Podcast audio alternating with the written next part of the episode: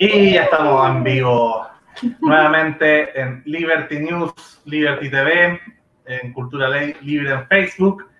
Y partimos otro programa ya. Em, también para seguir en esta conversación que hemos estado hace unos, hace unos programas atrás dándole eh, algo, siempre el tema de, de, Chile, de la filosofía. Eh, hemos estado dando introducirnos en la filosofía justamente también en manos de, de un grupo de filósofos e historiadores amigos que, editaron un libro hace, poco sobre el 18 de octubre, eh, analizado desde la filosofía, ¿cierto? Analizado desde la óptica política liberal, que, que eh, Benjamín Ugalde, Valentina Del y hoy día Felipe Schwamberg, que también nos acompaña justamente para ir conversando. Eh, ya conversamos la semana pasada con Benjamín sobre el libro, sobre su óptica sobre el libro.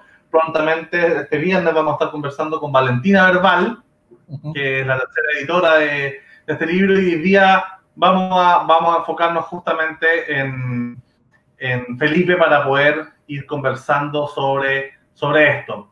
Eh, bueno, les cuento un poco, para los que no conocen a Felipe o no lo vieron en el programa anterior, eh, Felipe es doctorado en filosofía, profesor de filosofía también, eh, un liberal, eh, un libertario, si se quiere, a lo, a lo Nozick, experto en Nozick. Eh, así que está claro, en lo que el, el, otro día llamó, con el término preciso que me encantó, eh, libertario de centro, de alguna manera, va haciendo una distinción con estos libertarios de derecha, eh, más típicos que abundan tanto en redes sociales como en ciertas partes del, del debate público. Eh, Así que bueno, estamos junto también a Beatriz Sotomayor, eh, psicóloga de la Universidad Católica, que también, bueno, es, es, parte integral del canal, redactora en jefe, y bueno, en este momento justo la Isadora Reynolds, eh, la doctora en lingüística de la Universidad de Melbourne. De Melbourne, bueno, ella es lingüista ya de la Universidad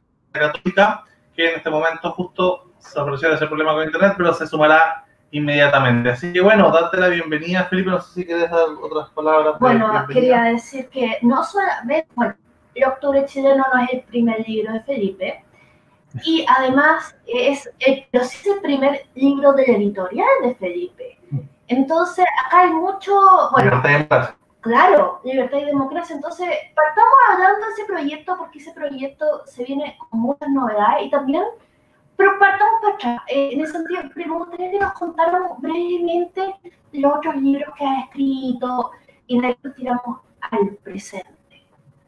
Bueno, bueno, muchas gracias por la invitación. Eh,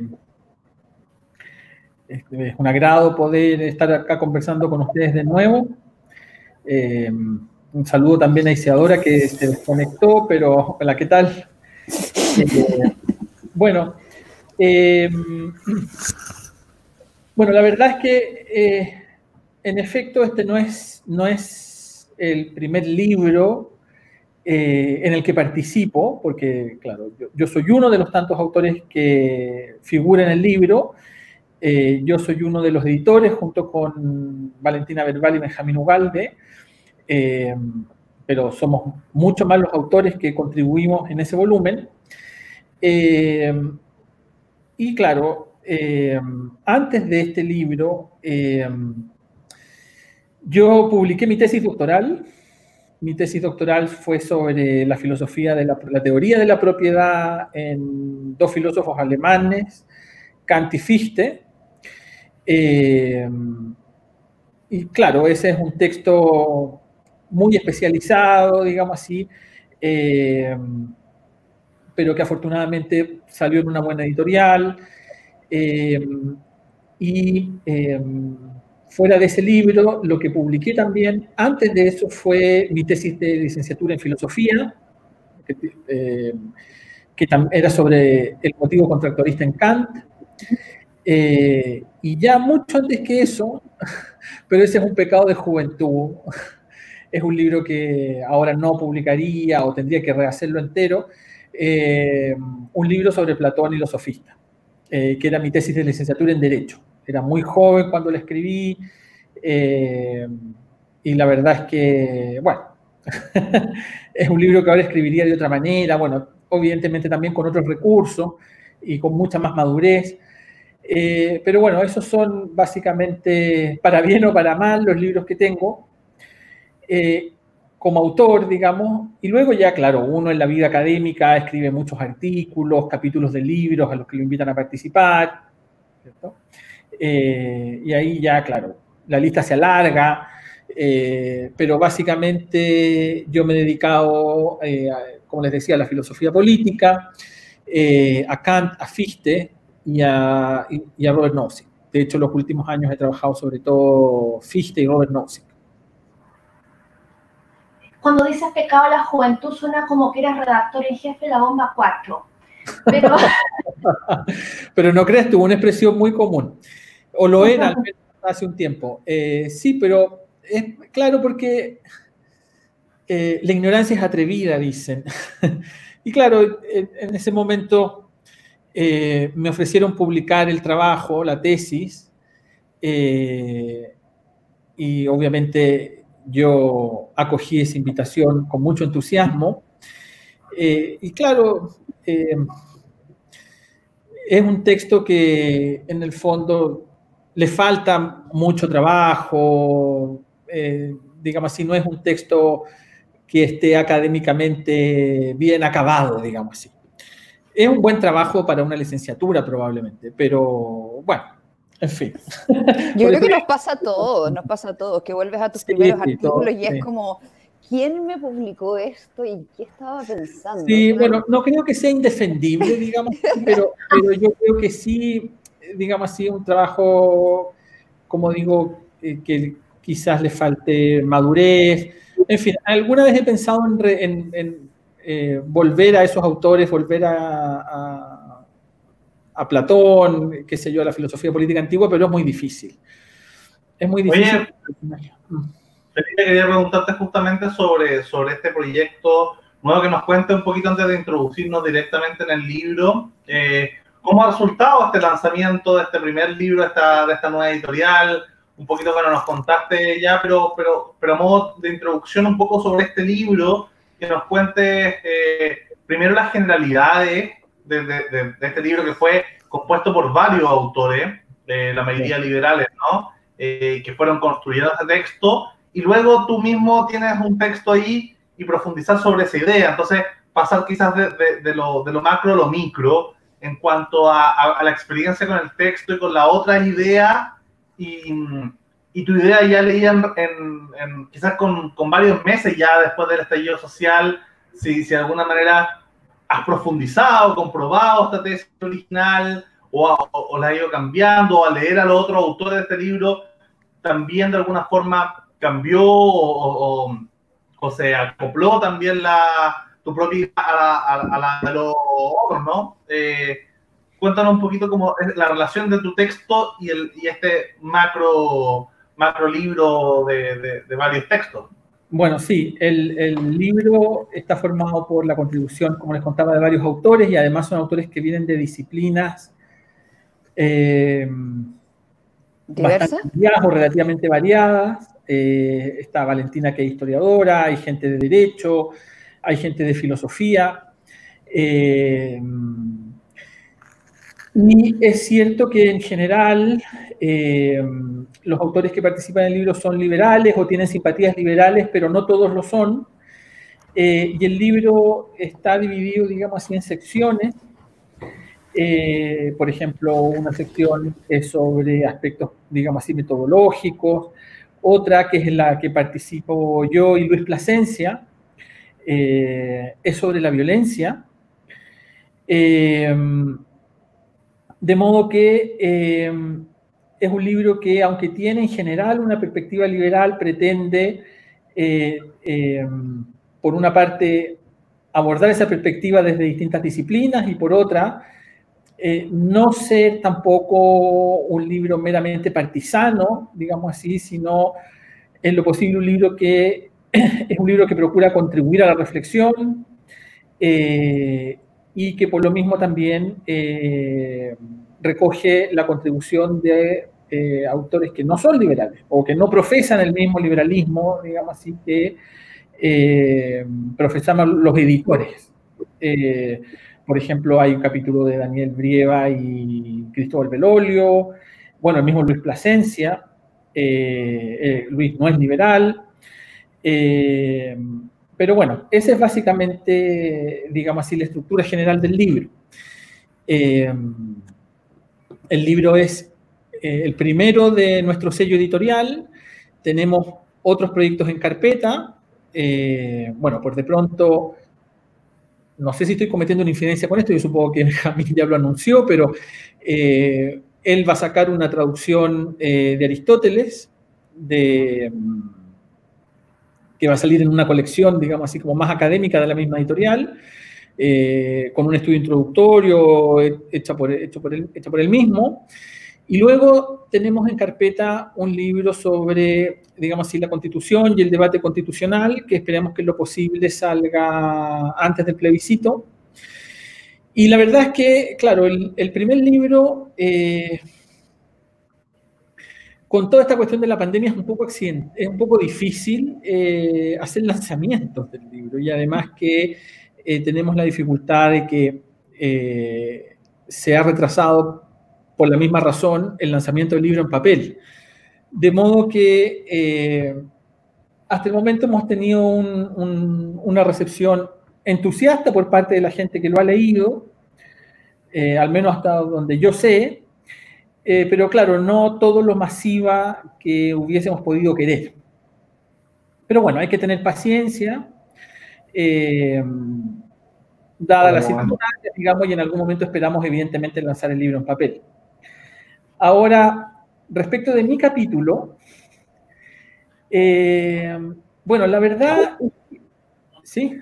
Sí, toca el tema de la, para introducir un poco en esta idea del 18 de octubre, el tema de la diferencia entre, entre pobreza y desigualdad, ¿no? Como, como quizá uno de los ejes centrales, una respuesta a otros autores como, como Alberto Mayol y Atria, que, con el derrumbe del modelo y el otro modelo de alguna forma planteaban una tesis eh, que hoy día se está viendo las consecuencias de esos, de esos actos intelectuales, de esa, de esa introducción de esta idea eh, que parten, podríamos decir, no al 2011 y ya se materializan el 2019, si es que uno puede hacer una, una genealogía de esta, de esta idea. E incluso hoy día, ¿no? Hoy día, este día que, que por primera vez se ve la AFP eh, marcada por un hito legislativo eh, súper súper directo, más, quizá el, más directo, y de alguna forma tiene su correlato con esta idea del, del, derrumbe del modelo.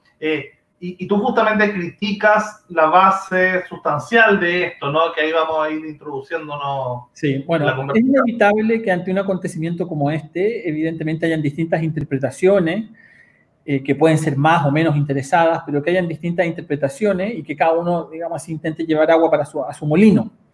Ahora bien, eh, la verdad es que en ese capítulo yo no... Eh, no intento dar una o ofrecer una causa general de lo que podemos llamar el estallido social.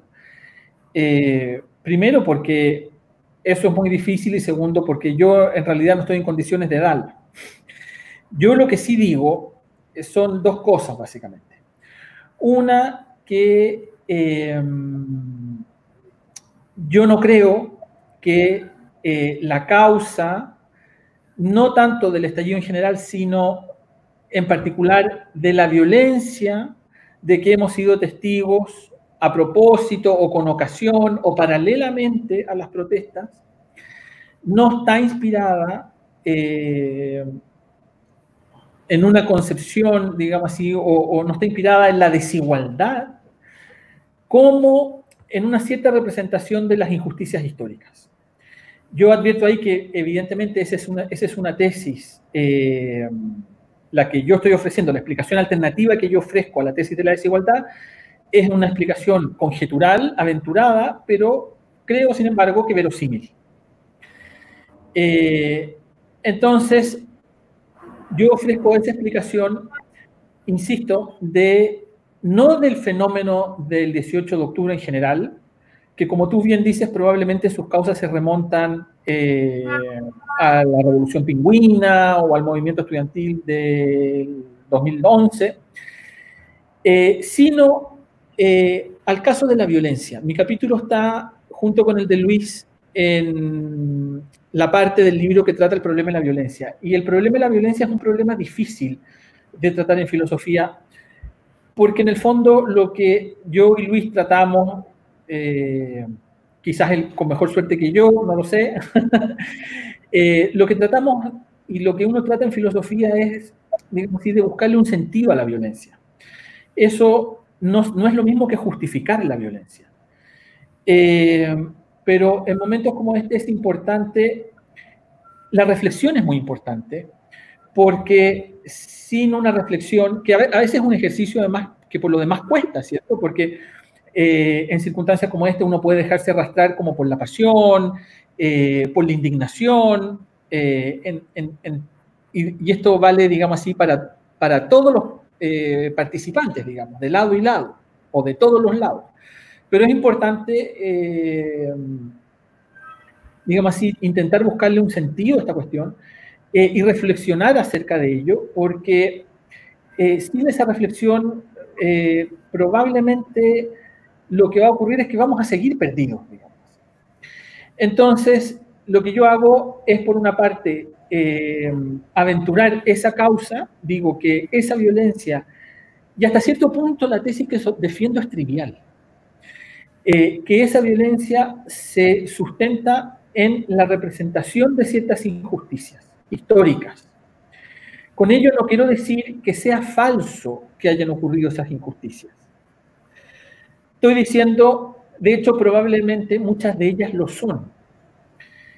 Eh, pero hago hincapié en representación más que hablar de injusticias a secas, eh, porque digamos así, uno podría discutir acerca del alcance o el significado de esa injusticia histórica. Y por otro lado, lo que hago es rechazar, como tú bien dices, el diagnóstico paralelo que dice que la causa de esa indignación y de esa, eh, del estallido, digamos así, y eventualmente de la violencia, puede encontrarse en la desigualdad. Y bueno, ahí mi argumento eh, es, muy sencillo, y es que eh, la desigualdad, como prueba el estudio de Claudio Sapelli, el tan importante como ignorado estudio de Claudio Sapelli, sobre todo por los detractores del modelo, cuando uno lo mide por cohorte, etcétera, la desigualdad ha disminuido. Eh, y además que, eh, además que, claro, esto lo dice Carlos Peña, ¿cierto? Por su parte, se lo he escuchado yo en varias entrevistas y yo concuerdo en eso. Eh, si la causa fuera la desigualdad sin más, probablemente estaría todo el mundo ardiendo. Eh, de suerte que eh, lo que yo hago en el texto es desechar, ahí yo tomo como interlocutora Mayor, porque Mayor, digamos así, es como, uno podría decir, el, vocero Eh, de, los intelectuales públicos, si uno quiere, de la izquierda.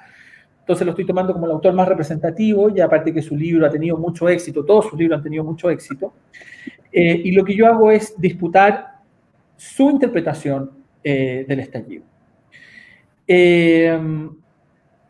entonces, básicamente lo que sostengo es que no se debe a la desigualdad, sino que, como digo, se refiere a esta representación de la historia eh, según la cual eh, toda la historia nacional está jalonada eh, de múltiples injusticias históricas, en la que básicamente un grupo de la sociedad, que es más o menos siempre el mismo, explota, abusa, inflige severas injusticias a otros, ¿cierto? y en el fondo lo que habría ocurrido es que esos otros en algún momento ya simplemente no aguantaron más. Entonces... ¿Mm? ahí justamente quería, quería preguntarte porque gran parte de esta tesis de la desigualdad, o sea, si uno analiza los continentes, eh, por continente, uno se da cuenta que América Latina es lejos el continente más desigual de, de todo. No significa que sea el más pobre, no lo es pero justamente la desigualdad parecía ser un mal endógeno en nuestro continente y esto, eh, y en Latinoamérica tenemos modelos muy diferentes. Tenemos desde la Bolivia o Venezuela chavista hasta el Chile neoliberal y varios, varios países que han pasado por, por muchas de estas concepciones y han ido cambiando, ¿cierto? Autoritarismo, de izquierda, de derecha, democracia, liberales, conservadores en general. Entonces, eh, yo entiendo ahí que, que, mucho de lo que se culpa al modelo chileno neoliberal, capitalista la Revolución de Chicago eh, hacia adelante, eh, no sería propiamente el modelo, sino que sería algo eh, endógeno a, a, la forma de mestizaje o de colonización que se dio en América Latina. entonces ahí me viene un poco la pregunta de, de, de, si es que es algo que hay que aprender a vivir con eso. O sea, eh, porque en el fondo no estamos hablando solamente de, que hayan desigualdades estructurales porque un grupo se puso sobre el otro eh, arbitrariamente. O sea, bueno, hubo conquista y eso es, siempre es terrible, ¿no? Pero, pero, estamos hablando de siglos atrás de, la idea de y modernas que de alguna forma condenan esta idea de la conquista sanguinaria. Entonces, este grupo igual venía con un capital cultural de, de civilización y, acumulación de riqueza, de capital cultural, de información, que de alguna forma eh, fue muy difícil de pasar eh, y, con el mestizaje, con este degradé de mestizaje que se da, se genera una desigualdad que es difícil de superar y, claramente los modelos socialistas no han sido eh, más eficientes que los modelos capitalistas. Si es que uno se queda en el mero problema de desigualdad, entonces hay que preguntarte un poco si es que el tema de la desigualdad hay que aprender a vivir con esto y, y, mira, eh, probablemente, como, como decías tú con, el, con, el, con la tesis de, de, de, Zapelli, ¿no? que cada vez las generaciones más jóvenes tienen menor desigualdad, eh, el índice va reduciendo generación tras generación, ser paciente y esperar hasta que, esta, hasta que este capital cultural chorrea toda la sociedad, deberíamos despreocuparnos y enfocarnos meramente en el tema de la pobreza y desde el, liberalismo hacer oídos sordos con el tema o, o, hacerlo va a ser generar constantemente estallidos sociales eh, que, que, nos van a hacer siempre al liberalismo no tener una respuesta que no es que el liberalismo todos acá seguimos al liberalismo pero, pero está lleno de momentos donde no ha tenido una buena respuesta. O sea donde al menos ha sido insustancial y se demora a veces décadas o un siglo en responderse a sí mismo sobre, sobre cuestiones sociales o culturales, eh, ignorando ciertas problemáticas. Bueno, yo haría varias distinciones. Eh, porque cuando tú me preguntas por la desigualdad, yo diría en primer lugar que hay que distinguir de qué desigualdad estamos hablando. Porque si hablamos de, claro, la sociedad colonial estratificada, evidentemente eh, ese tipo de desigualdad, digamos así, sancionada legalmente, o si no, al menos por la costumbre, pero eh, de un modo, digamos así, eh, muy severo, ese tipo de desigualdad evidentemente debe ser combatida. y lo mismo, digamos, en toda la desigualdad que tengan que ver con un, reconocimiento meramente parcial del otro. O sea, en todos aquellos, eh, eh, el trato en que yo mezquino el reconocimiento del otro, le escamoteo al otro su propio reconocimiento, ese tipo de desigualdad debe ser combatida, ya no por el liberalismo, sino eh, por el arco político completo.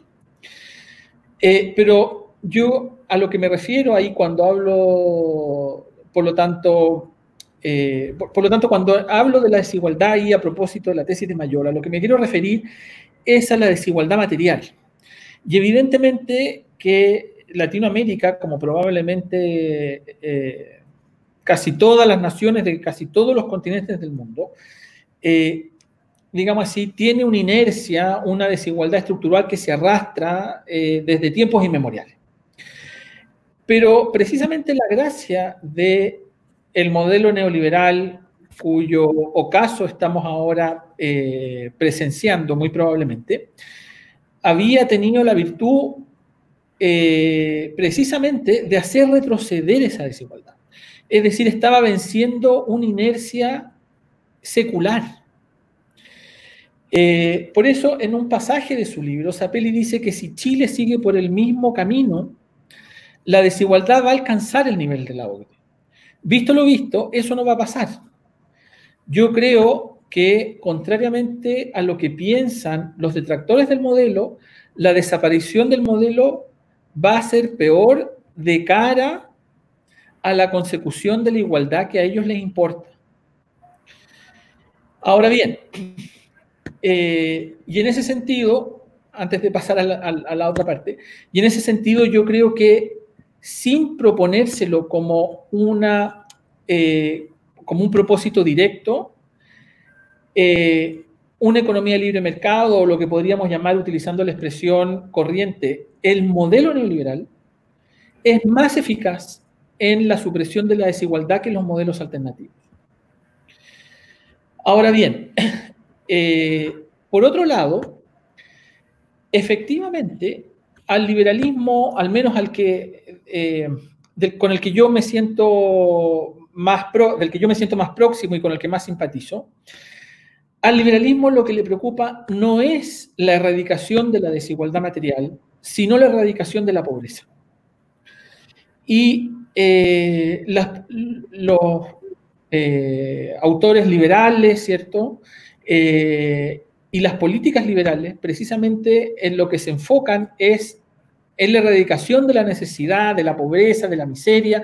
Por eso precisamente lo que proponen son políticas focalizadas, Estado subsidiario, voucher, cosas por el estilo, ¿cierto? Eh, y crear las condiciones para que, digamos así, la sociedad se, se, eh, convierta a través del mercado eh, en una sociedad de oportunidades. El mercado es un sistema de oportunidades. De modo que eh, las personas tengan la oportunidad o, puedan salir adelante a través de sus propios medios. por eso el liberalismo no es una teoría, al, menos no el, igualitario, ¿vale? En todo caso, el igualitario, eh, hay muchas diferencias entre los liberales igualitarios, ah, en fin. Pero, eh, digamos así, el liberalismo en general, eh, lo que le preocupa, como digo, es la erradicación de la, pobreza, la erradicación de la miseria. y eso, esa es su política pública, digamos así. Ese es su proyecto político por lo que, al bien, por lo que concierne al bienestar. Si además eso contribuye a, digamos así, la igualdad material, claro, ese puede ser un efecto colateral, beneficioso probablemente para una sociedad, pero no se lo busca eh, eh, en intención recta. Igualitarios. Una cosa que yo quería tomar, porque yo leí el libro de entero y lo encontré estupendo y está en Amazon. Gracias. realmente amplía mucho la, la mirada. Eh, es que cuando tú decías, y esto es una crítica a Atria Mayor, cuando decían que eh, el diagnóstico era básicamente que el individualismo y el capitalismo nos habían llevado a, según Mayor, a, a, este punto del estallido y que la respuesta, por lo tanto, está en el contrario. El colectivismo y eh, no, y una especie de premercado que romantizado, como con olor a marraqueta caliente, una cosa, pero que era como, eh, que, que, que, era escrito en el lenguaje de la poesía. Sí. Que tú te hacía sospechar que eso explica que tanta, tanta florcita y tanta lágrima pensando lo bello que es el colectivo, lo rico que es el pan caliente y lo generoso que es el panadero, que en realidad eh, ni Mayor ni Atra tenían una buena, una buena alternativa. O sea, solo te podían vender el sueño romántico, pero a la hora de los cubos no tenían buenas, eh, buenas opciones para ofrecer. Sí, bueno, yo, eh, claro, en ese capítulo yo discuto con Mayor. Atria simplemente lo menciono a la pasada, ¿cierto? digamos así, me reservo mis críticas para Atria para otra ocasión. pero eh, claro, yo diría que el problema es el siguiente. Por un lado, eh, es muy difícil saber a qué es lo que se refieren autores como Mayol cuando ellos hablan de neoliberalismo. Esa es una categoría muy recurrente en ciertos círculos académicos y en cierta literatura, eh, pero lamentablemente se colocan bajo esa categoría cosas tan disímiles que es difícil saber a qué es lo que se refieren con eh, neoliberalismo. Entonces, por ejemplo, Mayol tiene algunas críticas, ¿cierto? Por ejemplo, eh, como que el liberalismo, el neoliberal, lo que él llama el neoliberalismo, eh, celebraría el egoísmo y la mezquindad. deploraría la generosidad. Bueno, y realmente esas son, esas son construcciones que yo entiendo que pueden tener una función retórica, es decir, pueden tener un uso político, pero la verdad es que desde el punto de vista intelectual eh, no tienen ningún sustento. Eh, entonces, lo que yo digo es que es muy difícil saber en, quién, en qué autor está pensando, en quién está pensando él cuando habla de neoliberalismo, porque, por ejemplo, Hayek o Milton Friedman, que son algo así como los paladines de, y para estos autores la bestia negra, digamos así, el socialismo, eh, no sostendrían nunca las cosas que ellos dijeron. Entonces es muy difícil saber si cuando hablan del neoliberalismo se están refiriendo a un etos que supuestamente produciría la sociedad eh, capitalista, individualista en la que vivimos, si se está refiriendo a ciertos autores, es muy difícil. Entonces, eh, el problema de eso es que eso al final degrada la discusión. Eso al final degrada la discusión pública. Eh, y lo que hace además es, digamos así, estigmatizar a tu contradictor. Porque en el fondo tú vas a estar creando una versión de él que es ridícula. Tu contradictor, aunque sea una persona bien intencionada, que difícilmente lo va a hacer si es que cree esas cosas, eh, si es que acaso es bien intencionada, va a ser, sin embargo, probablemente algo estúpido o tonto, si es que eh, profesa ideas tan manifiestamente absurdas. Pero además el otro problema al que te refieres tú es que hay una visión muy ingenua de la economía por parte de gente como Mayor. Eh, y con esto, y esto, digamos así, se puede decir independientemente o más allá de la discusión eh, de eh, qué papel se le debe dar a los tecnócratas o cosas por el estilo. O sea, eh, claro, porque probablemente él me acusaría de que yo con esta idea anulo la política.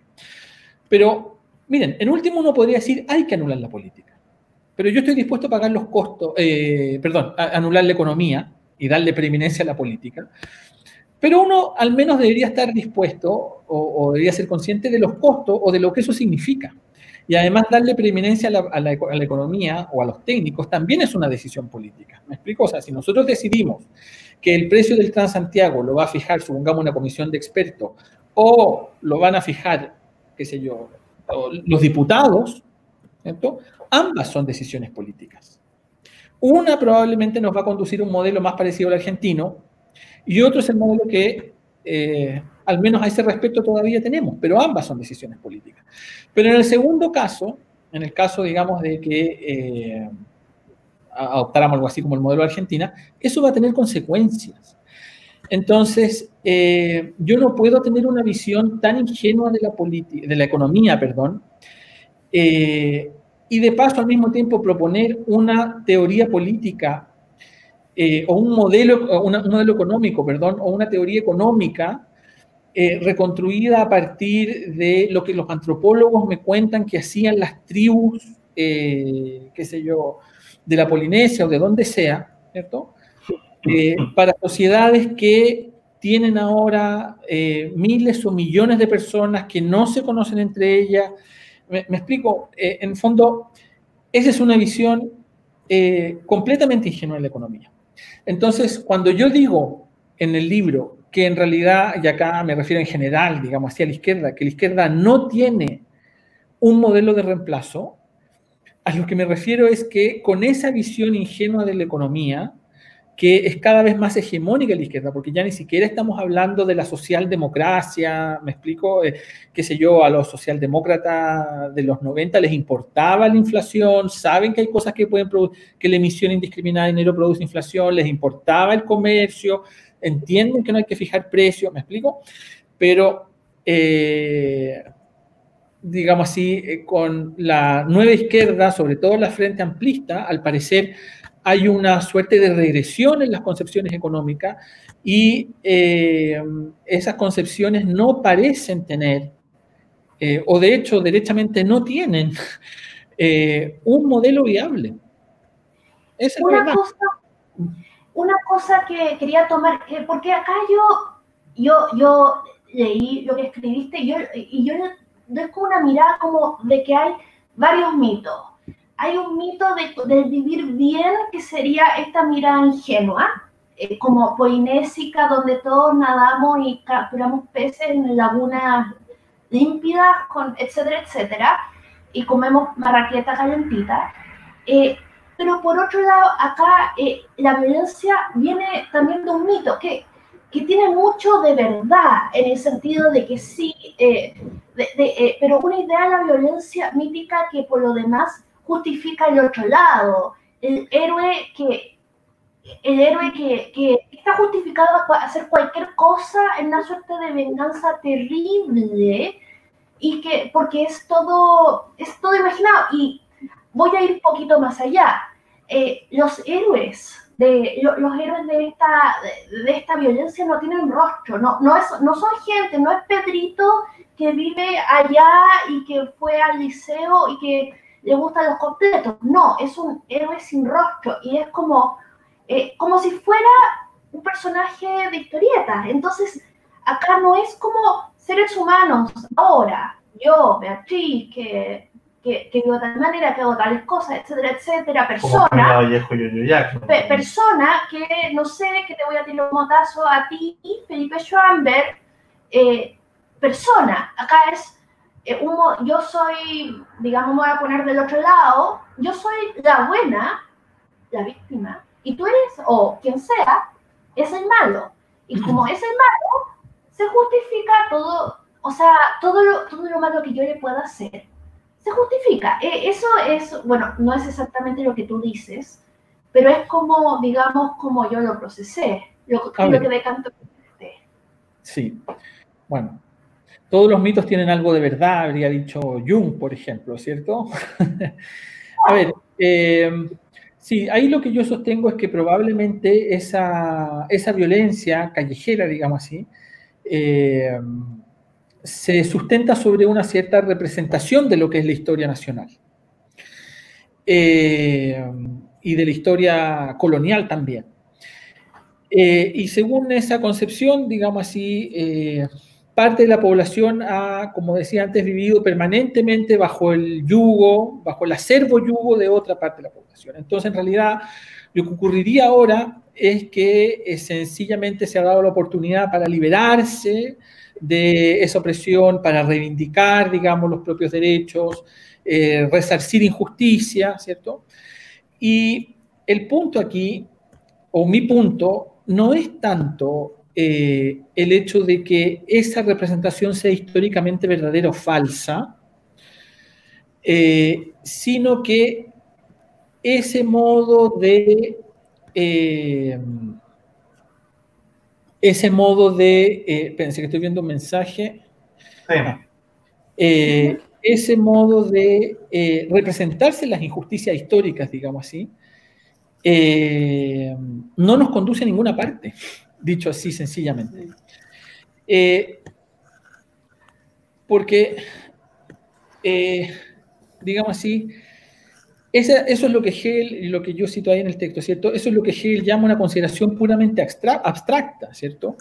Evidentemente ha habido injusticia histórica, pero el problema, hay varios problemas con respecto a las injusticias históricas. El problema es que si uno se sitúa o se empeña, por así decirlo, eh, en situarse en el resarcimiento de esa injusticia histórica, cueste lo que cueste, probablemente lo que va a terminar ocurriendo, dada toda el agua que pasa bajo el puente, las relaciones sociales que han tenido lugar después, eh, digamos así, dado el resto de la historia, lo que va a ocurrir es que uno va a incurrir en nuevas injusticias históricas. Entonces, por eso, lo que yo digo es que esa representación de la injusticia histórica y de lo que se debe hacer con ella, en realidad, eh, corre el riesgo de eh, alimentar, digamos así, un, ciclo de violencia, un circuito de violencia que puede no acabar nunca. Ahí yo pongo el ejemplo del de, colectivo este, La Tesis, a propósito de la canción El violador eres tú. Lo que yo digo que precisamente, por ejemplo, ese es una, un, buen ejemplo de lo que Hegel habría llamado una representación meramente abstracta. Porque esa canción, claro, la, canción esa, eh, que representa varias reivindicaciones, digamos así, feministas, en parte es verdadera, obviamente, pero al mismo tiempo es falsa. ¿Me explico? Entonces, si uno no es capaz de tomar distancia, por así decirlo, de ese momento de falsedad que está contenido en esa representación, lo que va a hacer es incurrir en nuevas injusticias. ¿Me explico? Es cierto que las mujeres han sido objeto históricamente de sujeción por parte de, de los hombres, ¿cierto? Es cierto que las mujeres han tenido un papel subordinado, todo eso es cierto. Todo lo que cuenta la canción es cierto. Pero desde el momento en que yo he llevado, digamos así, por esa representación, creo ahora, eh, por poner por caso, que eh, la presunción de inocencia mm. eh, es una arbitrariedad judicial, desde el momento en que yo estoy empezando a sostener eso y quizás tal vez a promoverlo públicamente, ¿cierto? yo ahí ya estoy propiciando un nuevo estado de cosas y van a origen ahora otras injusticias. Por eso, me explica, a esto es lo que yo me refiero con lo de la injusticia histórica. Obviamente, por ejemplo, el pueblo mapuche ha sido objeto de injusticias históricas. ¿cierto? Y esto es algo en lo que podría estar, bueno, podría estar de acuerdo todo el mundo, pero además, por ejemplo, podría estar de acuerdo los libertarios más duros. ¿cierto? Ahora el problema es cómo resarcimos esas injusticias históricas. Porque el hecho de que eh, vaya un grupo y mate eh, a los Luxinger, por ejemplo, el hecho de que los mapuches hayan sufrido injusticias históricas no quita que el asesinato de los Luxinger sea de hecho un asesinato, ¿me explico? Es decir, el hecho de que alguien haya sufrido injusticias históricas eh, no, no, lo pone más allá, digamos así, de la justicia, ¿me explico? No, no lo no lo pone a salvo de él, a su vez, cometer nuevas injusticias.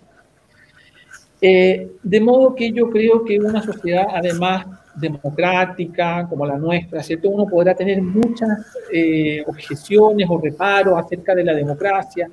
Pero el hecho es que en una sociedad democrática, ¿cierto? Eh, con Estado de Derecho, división de poderes, etcétera, esa no es la manera me refiero ahora a la violencia, no me refiero a las marchas ni a los movimientos sociales que, qué sé yo, eleven reivindicaciones, no me estoy refiriendo a eso, me estoy refiriendo ahora estrictamente a la violencia.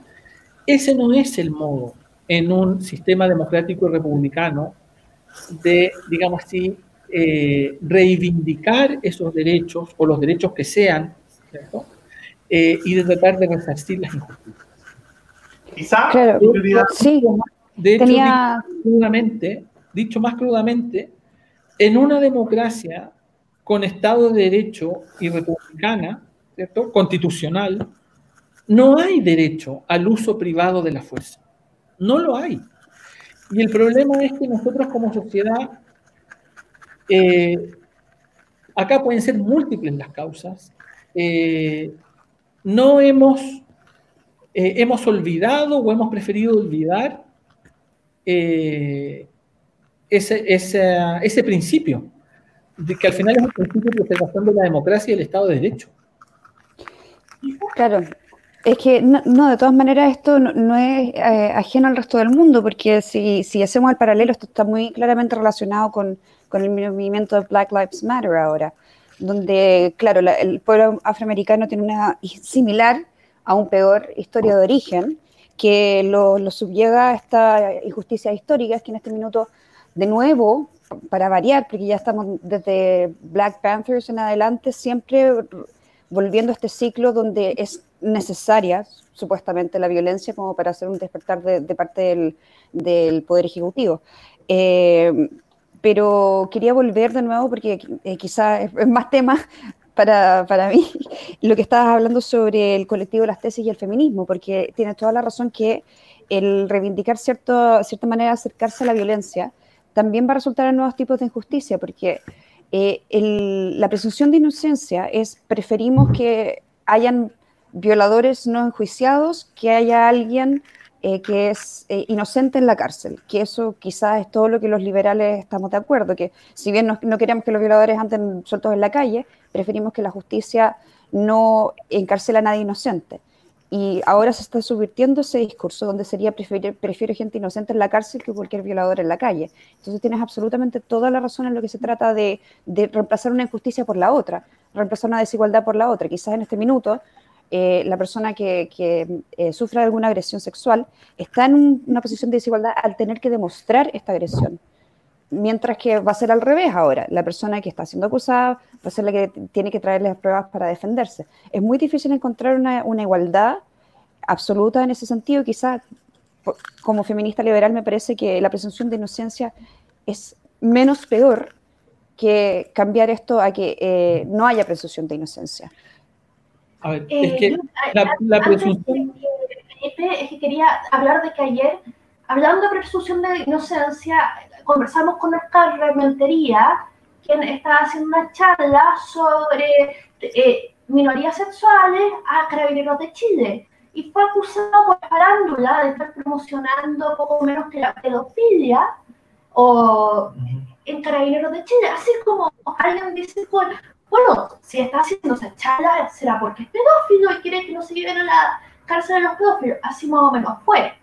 Entonces, eh, algo así, entonces si ahora basta con que cualquiera tire el dedo y diga tú eres un, no sé, genocida, eh, para que... y, con lo que decía le dice también el, el tema de, de, cómo, y, conectándolo con otra parte que, que, leí de tu texto, justamente con respecto al feminismo liberal, eh, cómo el capitalismo también ha ayudado más a la mujer o a las minorías sexuales más que otra más que otro sistema económico y político. De hecho, justamente eh, si uno ve la, inserción de la mujer en el, en el, mundo laboral, eh, calza con el desarrollo del capitalismo y no solo como sistema tecnológico o, económico, que como lo llaman cierto eh, ambiguamente neoliberalismo, sino también con teorías de la justicia liberal que van complementando esta idea de capitalismo, eh, de igualdad de trato, de igualdad ante la ley, eh, que va potenciando también a, ese, ideal de desarrollo individual de todas las partes que justamente, y, eso es lo curioso y es lo extraño que mucho social que vimos en octubre eh, tiene mucho de, de una izquierda que apoya distintas, distintas, distintas creencias, incluido el tema del feminismo, que el 8 de marzo fue como el último boom o el primer intento de resurgir de estallido 2.0, pero que justo por el COVID murió inmediatamente. Pero eh, se, da, se da esta lógica de, de, que hay una izquierda anticapitalista, pero que al mismo tiempo es pro LGBT o pro feminista. Y es extraño, siendo que, eh, que justamente este sistema ayudó más a la igualdad de, derechos a, a la mujer y minorías sexuales que casi cualquier otro sistema. Bueno, en general también hay que ser justo ahí que si uno ve y analiza los países que más tienen eh, igualdad de trato y simbólico, en general se lo pelean entre liberal y socialdemócrata. En general es como... Una última cosa para que tú, Felipe, te, te, te lances a todo lo que tienes que decir. Tú dices, sostienes que los, que los grupos conservadores que se, oponen, que se oponen a la, a la, diversidad sexual y al feminismo para proteger el capitalismo se están disparando en el pie. Eh, eso eh, no una cita textual, pero me interesaría también que te refirieras a eso, porque yo creo que, que la libertad económica y la libertad moral son dos bueyes que tiran de la misma carreta. Bueno, te escucho. Ya, gracias. Son muchas preguntas. A ver, vamos por parte. Eh, con respecto a la presunción de inocencia. A ver, a mí me parece que la presunción de inocencia es un principio básico de justicia. En ese sentido, no es monopolio, evidentemente, el liberalismo. Es decir, eh, obviamente hay gente de izquierda que ha criticado también eh, a, digamos así, las feministas más estridentes, eh, que puedan querer, eh, y radicales, que puedan querer la, abolición, al menos para efectos de la denuncia de los delitos sexuales, de la presunción de inocencia. Eh, de modo que en ese sentido, acá estamos hablando de, o hay que tener en vista que hay algunos principios que no son obviamente no son monopolio del liberalismo, son generales, digamos. Nosotros tampoco podemos, eh, los liberales no, no, podemos ser sectarios y, por así decirlo, negarle eh, a nuestros adversarios políticos eh, principios en los que ellos mismos creen. en, este sentido, ustedes pueden ver que en la izquierda hay hoy en día, digamos así, una guerra civil a propósito precisamente de la cuestión del género y del feminismo. Pero en fin, eh, volviendo a la pregunta más general, eh, a ver, a mí me parece que eh, la afirmación de que el capitalismo es necesariamente patriarcal es una afirmación que no resiste análisis histórico. Eh, y la afirmación de que el liberalismo como doctrina política debe ser conservador y por lo tanto, digamos así, eh, contener el avance de las minorías sexuales, me parece que es inconsistente con las premisas del liberalismo. Ahora, todo esto requeriría obviamente una explicación más larga, pero básicamente yo diría lo siguiente. Eh, y estoy distinguiendo aquí liberalismo y capitalismo porque no son lo mismo. ¿vale? Pero a mí me parece que eh, el capitalismo, digamos así, como, como modo de producción y de reproducción, me parece que es claro desde el punto de vista histórico que no necesita ni prefiere, digamos así, no necesita de eh, el patriarcado para eh, sostenerse ni, reproducir sus propias condiciones de posibilidad. Eh, de hecho, el patriarcado ha ido retrocediendo progresivamente. Uno todavía podría decir que queda mucho, eso ya es otra discusión, pero el hecho que ha ido retrocediendo. El, el capitalismo, de hecho, no necesita de una cierta concepción, digamos así, heteronormativa de familia para existir entonces, en ese sentido, a mí me parece que esto es particularmente claro respecto a las minorías sexuales. Uno, eh, uno yo creo que, eh, digamos así, un feminismo anticapitalista creo que tendría más margen para eh, argumentar estas cuestiones, pero a mí me parece que el capitalismo ha sido extremadamente versátil. Ya Marx decía esto. Marx y Engels se refieren a la versatilidad del capitalismo. Ha sido extremadamente versátil en acomodarse a, digamos así, los distintos tipos de demandas, las distintas emancipaciones de las distintas minorías sexuales y también de la mujer. De suerte que a mí me parece que, por una parte, acabo de ser un poco provocativo, a mí me parece que por una parte el capitalismo eh, no me parece que sea un sistema de producción que requiera del patriarcado y me parece que el feminismo que pretende ser subversivo, eh, y se propone eh, desbancar el capitalismo, me parece que, estoy hablando en términos muy generales, ¿cierto? Me parece que eh, está embarcado en un proyecto inútil.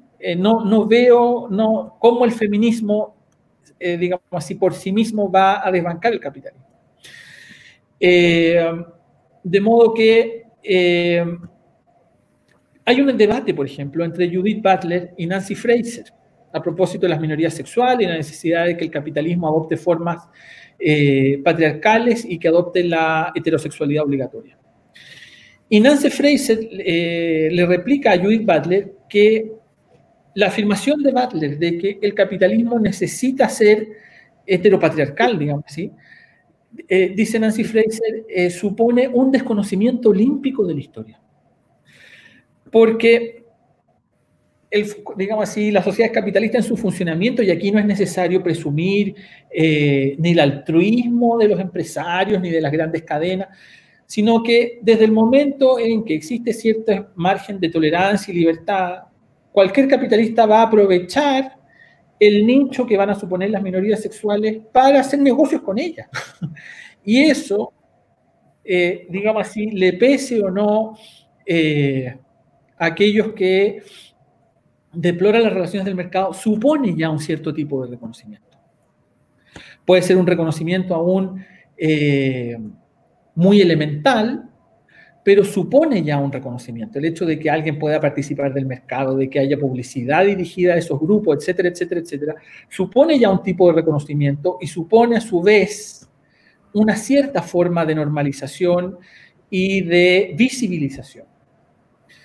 Eh, de modo que me parece a mí que es muy claro que el capitalismo en ningún caso necesita de la heterosexualidad obligatoria. Es más, uno podría decir que eh, y aquí eh, estoy además utilizando visiones críticas, dado que el capitalismo y, su, el etos el de que se sustenta es, digamos así, la exaltación de la propia subjetividad. Eh, precisamente lo que permite es la proliferación de distintas subjetividades, de distintas sensibilidades sexuales y digamos así, la desactivación de aquellos discursos, o al menos tendencialmente, la desactivación tendencial de ciertos discursos que son heteropatriarcales o imponen una sexualidad obligatoria. Eh, luego, por otro lado, eh, me parece que es muy claro, a ver, es muy claro que el liberal, eh, no me parece consistente el liberalismo conservador en el siguiente sentido. No me parece que el liberalismo necesite de una cierta concepción de la sexualidad para sostenerse. Me parece que eso no tiene nada que ver, digamos así, una concepción, por ejemplo, esencialista de la sexualidad. Me parece que esa es una premisa que es completamente extraña al liberalismo. Uno podrá ver si se acomoda o no, pero me parece que decir que el liberalismo en sí mismo eh, supone una defensa de la sociedad heterosexual, tradicional, etcétera, etcétera, etcétera, me parece nuevamente, me parece que eso no, no tiene ninguna necesidad conceptual. Pero además de no tener ninguna necesidad conceptual, si el capitalismo o en términos más generales la sociedad de libre mercado es la sociedad propia, por así decirlo, un sistema liberal, precisamente la instauración de una sociedad tal eh, lo que hace es socavar las condiciones de conservación de eh, las sociedades tradicionales. Y en ese sentido me parece que los liberales conservadores, digamos así, y los al-right, que creen que van a poder defender, que para defender el mercado ellos tienen que arrinconar a las feministas o a los movimientos de eh, sexuales o defender, bueno, en fin, el matrimonio heterosexual, lo que sea, me parece que están errando el blanco, están embarcados además en una, en, una victoria que no van a ganar, porque ellos mismos están abogando por las condiciones culturales que suponen el retroceso de esas formas eh, que por otra parte ellos desean preservar. Ahora, dicho todo esto... Eh, ah, no, yo cuando termine, sí. Dicho todo esto, ahora quiero referirme a lo siguiente, porque me pareció leer ahí un comentario que decía que el neoliberalismo tenía que reformarse, no lo alcancé a leer entero. Todo esto que yo estoy diciendo no obsta a que, de hecho, eh, las sociedades modernas, eh, capitalistas, digamos, las sociedades liberales, no obsta que en ellas se incube un constante malestar. Una cosa no obsta a la otra. Y uno podría eh, encontrar explicaciones o orientar explicaciones de eso eh, en los mismos autores liberales o que son o pueden ser referentes para el liberalismo. Por ejemplo, eh, Schumpeter es un tipo eh, que cree que el capitalismo va a morir, pero de éxito. Porque el capitalismo destruye las condiciones que lo hacen posible. Hayek, por ejemplo, uno podría tirar del siguiente argumento de Hayek. Dado que, eh, digamos así, lo que él llama la justicia social obedece a reflejos tribales, esa es la opinión de Hayek, ¿cierto?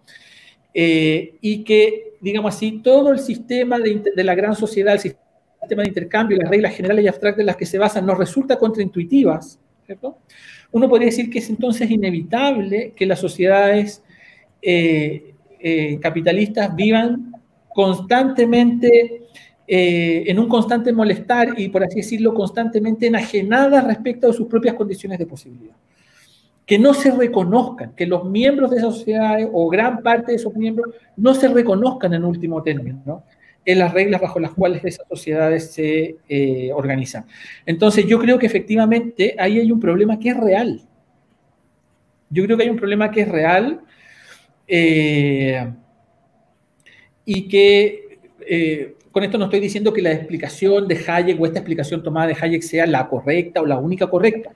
Lo que quiero decir, sin embargo, es que a mí me parece, y es evidente, precisamente por lo que ha pasado en Estados Unidos, por lo que ha pasado, no sé, en Chile, en fin, es evidente que eh, un sistema capitalista tiene muchas ventajas, pero es evidente también que crea ciertas condiciones que alientan distintas formas de malestar en la población que vive bajo ese sistema. Ah, sí. era como para agregar un poco sobre lo del conservadurismo y quizás ver un poco tu opinión sobre esto.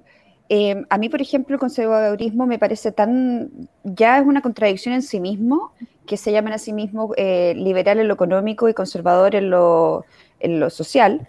Eh, hay unas cosas tan ridículas como pensar que si ellos en verdad quieren que las mujeres vuelvan al, rol que normalmente deberían tener dentro de un patriarcado, que es la crianza de hijos, volver a la cocina, por así decirlo en términos reduccionistas, significaría perder la mitad de la fuerza laboral o sea, eh, ¿en qué minuto se les ocurre que algo tan ridículo como devolver a la mujer a la cocina no tiene un impacto económico?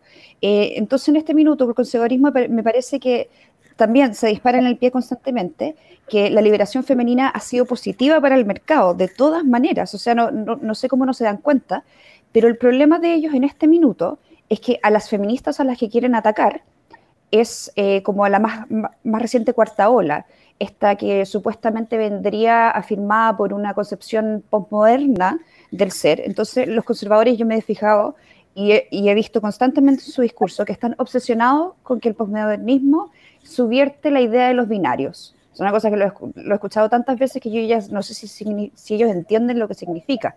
Entonces, en este minuto, ellos están absolutamente obsesionados con las feministas que, no sé, hacen demostraciones a pecho desnudo y que con eso se va a acabar la familia y vamos a sexualizar a nuestros hijos. O sea, unos saltos lógicos impresionantes. Entonces el capitalismo real o el liberalismo real está siendo atacado por esta concepción conservadora y al mismo tiempo de parte del feminismo que tanto debería agradecerle. a fin de cuentas, una de las razones por las cuales estamos donde estamos es que hay un sistema eh, sociopolítico basado en el liberalismo que nos ha permitido ganar estos espacios, a pesar de que tú bien lo mencionaste que a veces son como guerras simbólicas, que simplemente la publicidad eh, vaya dirigida a ese grupo social y todo lo demás. Entonces, yo no sé en este minuto cómo se puede salvar la concepción eh, del liberalismo para mantenernos en lo que ya íbamos bien, porque bien lo mencionaste en un minuto, era, era un par de años más como para que estas desigualdades fueran retrocediendo cada vez más cómo se em, reivindica el liberalismo cuando tienes un ataque cultural de parte de los conservadores que yo creo que simplemente por ser contreras, no se me ocurre ninguna otra razón por la cual esta gente en verdad cree que ese es el modelo a seguir. Y por el otro lado, estos movimientos de izquierda radical que me parece que, que, se han, que han empujado la línea de lo que es moral y no moral hasta el punto de que ya casi son básicamente autoritarios. ¿Cómo volvemos a reivindicar la fe en este modelo que ya nos estaba llevando por un buen camino cuando tenemos estos dos ejes de los dos lados atacando al centrismo? Claro, como alguna, alguna forma se genera este, este divorcio entre, entre feminismo y conservadurismo que, que termina en cada uno de, tirar y cuajar. Y lo hemos hablado con Felipe en otro, en otro programa que justamente hay una, esta, esta derecha right, paleoconservadora, que de alguna manera se intentó atribuir para sí mismo todos los beneficios culturales del capitalismo eh, y luego tienen estas obsesiones con el postmodernismo, mezclándolo, escribí una columna hace poco, justamente por esta cosa como esta idea de la suma de todos los miedos intentan convencer a liberales, libertarios, etcétera, de que, de que los postmodernos y los marxistas de alguna forma son lo mismo y que eh, es que empieza la deconstrucción a través de leyes como lo que discutieron ustedes el viernes anterior con, con, con el diputado Jaime Belolio este proyecto de, de, de sexualización. De, no, no, de educación sexual eh, claro, y actividad. Integral, claro. El ESI, eh, de alguna manera mágica, eh, empezaría a construir que terminaría en una especie de socialismo y bueno, empiezan a buscar estos chivos expiatorios.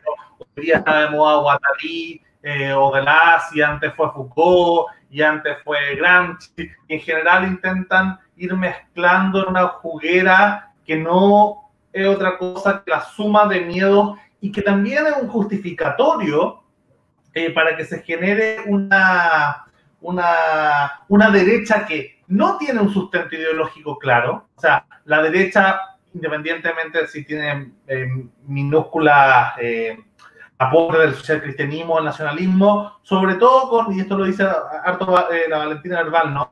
Que, que, que, bebe de dos fuentes principales, que el conservadurismo y el liberalismo, al intentar juntar estas dos teorías que no pegan ni juntan, como así tú dices, que es como una contradicción en sí mismo, conservador liberal o liberal conservador, eh, intentarían eh, justificar, mira, tenemos que estar aliados porque nuestro enemigo, no solamente el socialismo real de la Unión Soviética, que ya, no, ya se cayó en el fondo y, y muchos o, son marginales o son fusionistas del capitalismo y socialismo, como China, por ejemplo, eh, sino que intentarían mezclar toda esta idea de la, del, del, de la izquierda continental, eh, no soviética, todos los pensadores franceses, etcétera, ¿no? Intentarían mezclar en un miedo, en un mismo miedo, en un mismo conjunto, esta idea de, de que, oye, mira, eh, a los liberales capitalistas que no le importa la familia, no le importan los valores tradicionales, acá hay un plan de la izquierda que en el fondo, si es que se logra eh, deconstruir y destruir los binarios y, y, y, y afectar de esta forma eh, y aprobar la libertad sexual y todo esto, se va a llegar de alguna forma a algún tipo de marxismo. Y esa es como un poco la... Bueno, claro, pero para terminar, eh, para eh, digamos, las ideas que da Isadora, que la están nominando acá presidenta. Felicidades, lanzamos la campaña aquí mismo. No, en serio, acá hay un anti que te nominó a presidenta.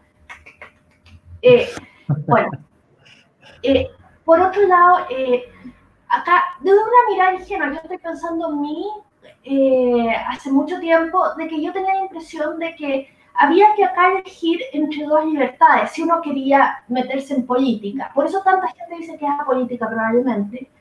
Eh, o sea, o uno elige la libertad moral, pero acepta, eh, acepta que no va a haber libertad económica, o acepta la libertad económica, pero renuncia a la libertad moral. Y desde un punto de vista de la gente joven, que, o sea, es como, o sea, eh, digamos, eh, me, tengo la posibilidad de emprender, de trabajar, pero todo lo bueno de la vida, de construir una vida como yo quiera construirla, me está negado.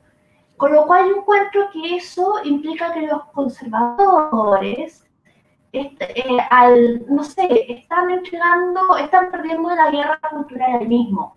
Como, sí, tienes derecho a levantarte temprano y a trabajar mucho, pero tienes que casarte con con alguien de sexo opuesto, tener muchos hijos y, y eh, ¿entiendes cómo ahí se, se, pierde la guerra cultural? Porque ¿de qué te sirve trabajar muchísimo si no puedes realmente disfrutarlo y construir en base a eso de vida que tú quieres? Entonces ahí es como eh, dispararse los pies.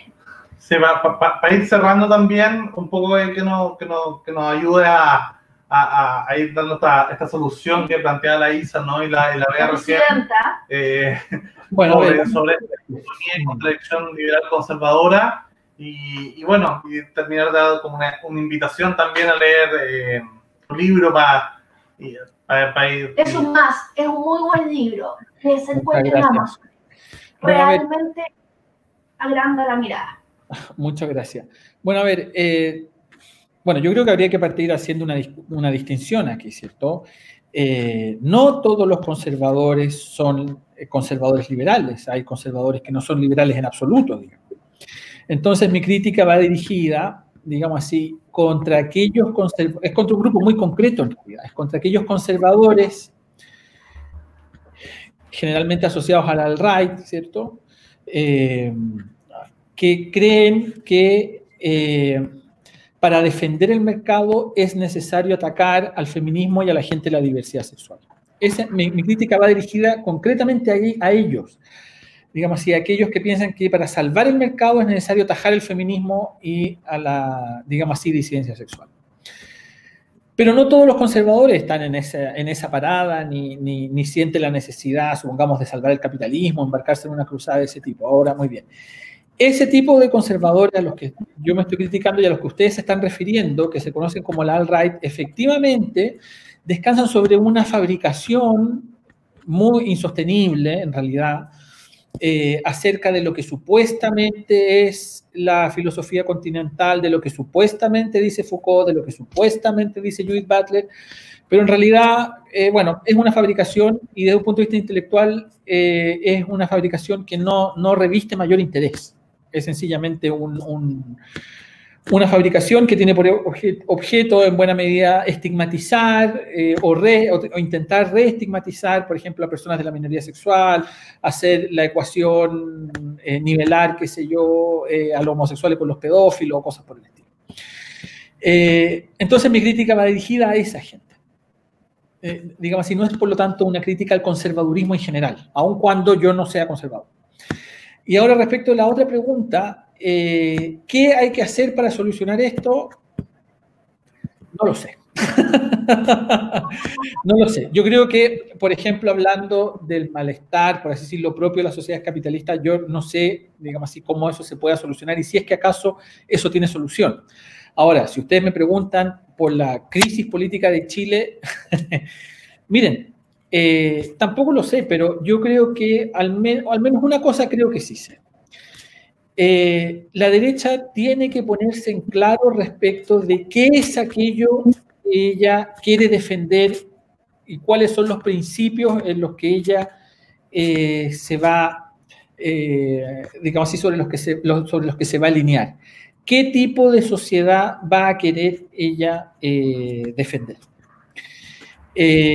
Y yo creo, bueno, a mí me parece que el libro de Valentina Merval, La derecha perdida, que sacó ya hace, no sé, tres, cuatro años atrás, toca muy bien este punto, precisamente. Eh, la derecha, bueno, o el capítulo del libro que Beatriz ha recomendado tan entusiastamente ahora, del hundimiento de la derecha. Yo creo que ella tiene mucha razón en que eh, en general la derecha no conoce su historia, eh, los políticos de derecha no entienden aquello que están defendiendo y por eso, lo, por eso es una defensa sin convicciones, eh, es, una, es un sector que no tiene relato, ¿cierto? De modo que eh, yo creo que supongo que habría que partir por ahí. Eh, haciendo un ejercicio de reflexión que hasta el han habido algunos intentos, ¿cierto? Pero que hasta el momento en general es más bien es, más bien poco lo que, lo que se ha hecho. Pues Felipe, muchas gracias por, por esta conversación. Que es eh, una de muchas. Ya otra y vamos a seguir eh, invitándote a seguir conversando porque tú tienes mucho, has escrito mucho y se viene mucho más. O sea. eh, bueno, si, si, si, no, si no acepta la pero, pero sí, bueno, vamos a tener a, Valentina Verbal también con nosotros este, este viernes. Eh, y bueno, seguir conversando también sobre este libro y estas ideas que tienen ustedes de, de este grupito que están armando Democracia y Libertad, eh, que son unos amigos del canal de Liberty, de Liberty TV, Liberty News. Así que muchas gracias Felipe, muchas gracias Beatriz, muchas gracias Isadora por, por sus excelentes participaciones. Eh, y eso, y gracias a los que nos acompañaron, que está harta gente viéndonos eh, en vivo. Así que. muchas gracias. Gracias a ustedes por la invitación y nada, que estén bien. Ya nos volveremos a ver. Un gusto. Ojalá nos volvamos a ver, que estaba muy entretenida la conversación. Yo quedé con ganas de más, la verdad. Tenía más, harto más preguntas, pero el tiempo es oro. bueno, que estén bien. Chao. Chao. Chao.